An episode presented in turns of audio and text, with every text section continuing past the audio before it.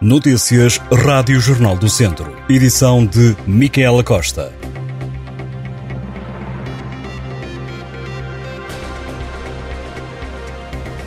Estão abertas as candidaturas para o acesso ao ensino superior. O Instituto Politécnico de Viseu entra na primeira fase do concurso, que arrancou esta segunda-feira, com 1.374 vagas, mais 20 do que o inicialmente anunciado.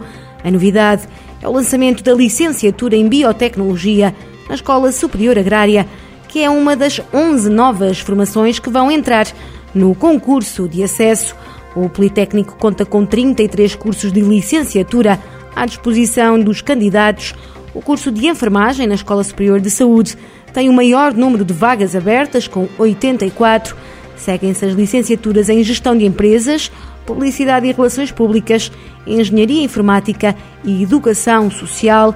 Ainda no top 10 dos cursos com mais lugares estão Comunicação Social, Educação Básica, Engenharia Eletrotécnica, Tecnologias e Design de Multimédia e Turismo. Os candidatos com ensino secundário e provas de ingresso portuguesas têm até 7 de agosto para apresentarem as candidaturas a esta primeira fase enquanto os alunos com ensino secundário e provas de ingresso estrangeiras devem candidatar-se até 31 de julho. Os resultados serão conhecidos a 27 de agosto.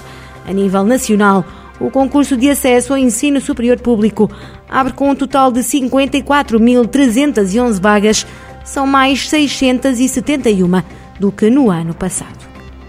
A Viseu Marca, a entidade que organiza a Feira de São Mateus, anunciou que chegou a acordo com os empresários das diversões, um cenário que dizem já ser esperado. Em comunicado, a organização refere apenas que depois de um processo negocial longo, mas natural nestas situações, a Viseu Marca e as associações que representam os empresários, nomeadamente a Associação Portuguesa de Empresários de Diversão e o Movimento Empresarial dos Itinerantes, Empresas, Diversões e Similares, chegaram então a um entendimento. A Viseu Marca refere que, à semelhança dos restantes setores de atividade da Feira de São Mateus, os empresários mostraram-se solidários, garantindo o seu contributo para a necessidade da sustentabilidade do evento. Depois de várias semanas e reuniões de negociação sem haver acordo, na última quinta-feira os empresários recorreram ao presidente da Câmara de Viseu, Fernando Ruas, para ser o mediador entre as partes, chegando agora ao fim este braço de ferro. Dois técnicos superiores de diagnóstico e terapêutica de Viseu desenvolveram um projeto solidário com o objetivo de apoiar os doentes oncológicos do Centro Hospitalar Tondela Viseu. David Ribeiro e Ricardo Neto tiveram a ideia de entregar pequenas pedras às crianças de jardins de infância para que fossem pintadas com várias cores e adornadas com frases de motivação Cada uma destas pedras é depois entregue a um dos doentes oncológicos. Inicialmente, o projeto foi implementado numa escola de Moimenta da Beira, através da Associação Moimentense de Apoio à Infância e dos alunos do curso profissional de Técnico Auxiliar de Saúde, e nas escolas de Santiago e Rolando de Oliveira, em Viseu. Este ano, várias instituições de ensino aderiram ao projeto que tem deixado marcas nos doentes. Esta é uma reportagem que pode ler em jornaldocentro.pt.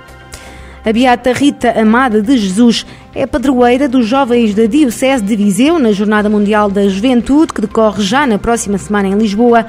O anúncio foi feito pelo Bispo Dom António Luciano, numa mensagem publicada no site da Diocese.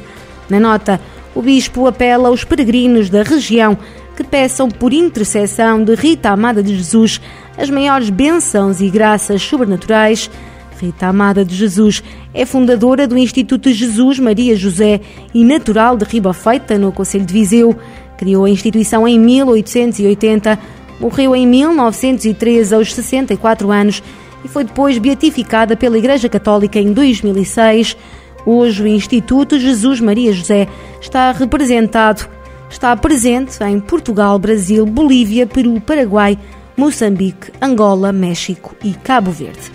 Na sua mensagem, o Bispo de Viseu recordou que a Beata Rita ficou conhecida como a mulher do povo e marcou com a vida simples e humilde a fé, a oração, a piedade, a penitência e a caridade de muitos jovens que acabaram por seguir o seu ideal de vida na consagração religiosa.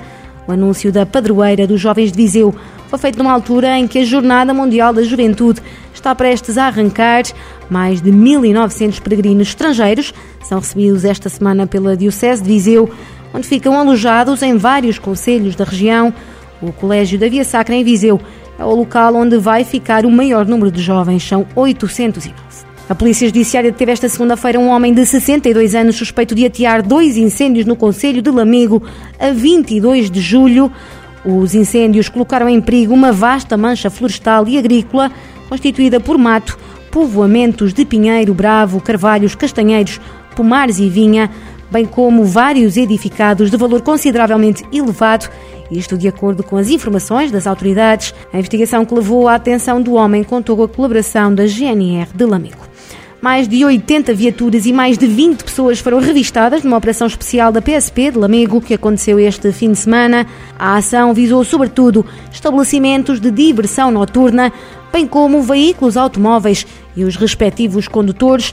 Segundo informações da polícia, os agentes fiscalizaram 87 viaturas e elaboraram 25 autos de contraordenação, dos quais 17 foram por excesso de velocidade, 3 por falta de inspeção periódica obrigatória dois por condução com excesso de álcool no sangue, um por falta de seguro obrigatório e outro por não utilização do cinto de segurança. Os polícias também revistaram 21 pessoas com idades compreendidas entre os 16 e os 46 anos. A operação incluiu ações de fiscalização rodoviária e de fiscalização de estabelecimentos de restauração e bebidas, revistas a pessoas e buscas a veículos, tendo envolvido a investigação criminal, equipas de intervenção rápida, trânsito, segurança privada e fiscalização, bem como equipas de esquadra territorial da Divisão Policial de Lamego.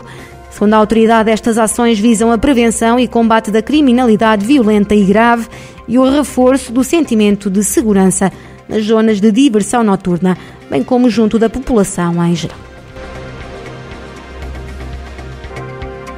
Estas e outras notícias em jornaldocentro.pt.